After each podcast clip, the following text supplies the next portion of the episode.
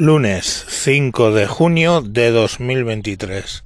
Me encuentro, me encuentro trayéndoos otra historia de estas imposibles, quizá más surrealista que la del domingo todavía. Se trata de en Sevilla.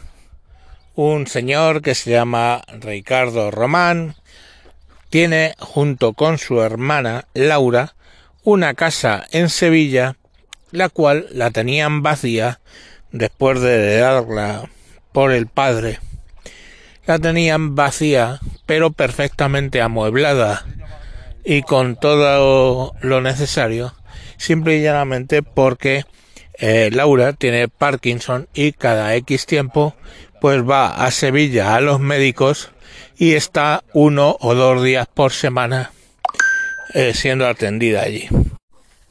El caso es que Ricardo para sumar a los males, se queda sin trabajo y iba a ocupar la casa a partir de diciembre, diciembre pasado. ¿Cuál es su sorpresa? Que llega a la casa y, eh, bueno, una de las semanas, pues que la, Laura iba a ir al, al médico en Sevilla, se encuentra que la casa está ocupada. Como ellos tienen las llaves, como él tiene las llaves, abre, ahí hay un intercambio y unas leches, viene la policía y atención porque empieza la cosa surrealista, detienen a Ricardo por entrar en su propia casa con sus propias llaves y bueno pues directamente le llevan al juez.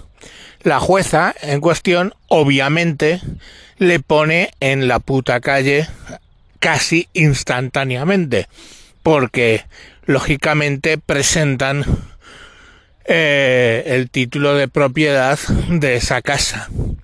Pero la realidad es que estamos a junio y los que han entrado en la casa ni fueron detenidos, siguen dentro, Ricardo sigue sin casa, se le acaba el paro en septiembre y en septiembre, pues bueno, tenemos a Ricardo ahora mismo pagando 500 euros por eh, un alquiler, teniendo como tienen una casa eh, vacía en, en Sevilla. Entonces, bueno, pues ahí ese es otro ejemplo de cómo las gasta el sistema en España. Un señor que tiene una casa pero no la va a poder usar. En septiembre se le acaba el paro, no va a poder pagar los 500 euros que pues le cuesta su alquiler. Entonces, bueno, pues hay otro ejemplo.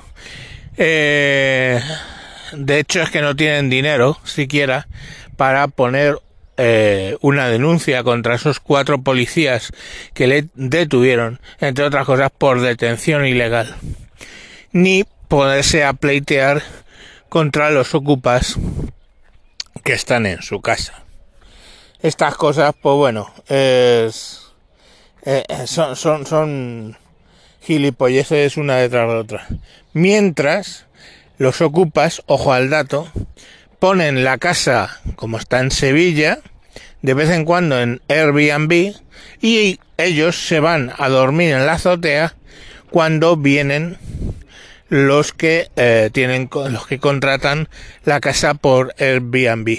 O sea que le está sacando un rédito jugoso. Porque de hecho eh, está cobrando 900 euros eh, como pensión más lo que saca por el Airbnb. Todo esto Ricardo pues lo ha estado investigando y ya os digo qué es lo que hay. Pues ahí lo tenéis. Mm, es otro caso, ¿eh? otro caso que no va a pasar, que no pasa, que según el gobierno social comunista este que tenemos, es algo que me estoy inventando, ¿vale? Eh, y bueno, pues oye, podéis consultarlo, ¿no? Es otro de esos casos que ya os digo que no, que no existen. Pero bueno, yo yo os lo traigo aquí porque mm, como mi función yo creo que es sacar cosas que no salen en los medios de comunicación normales.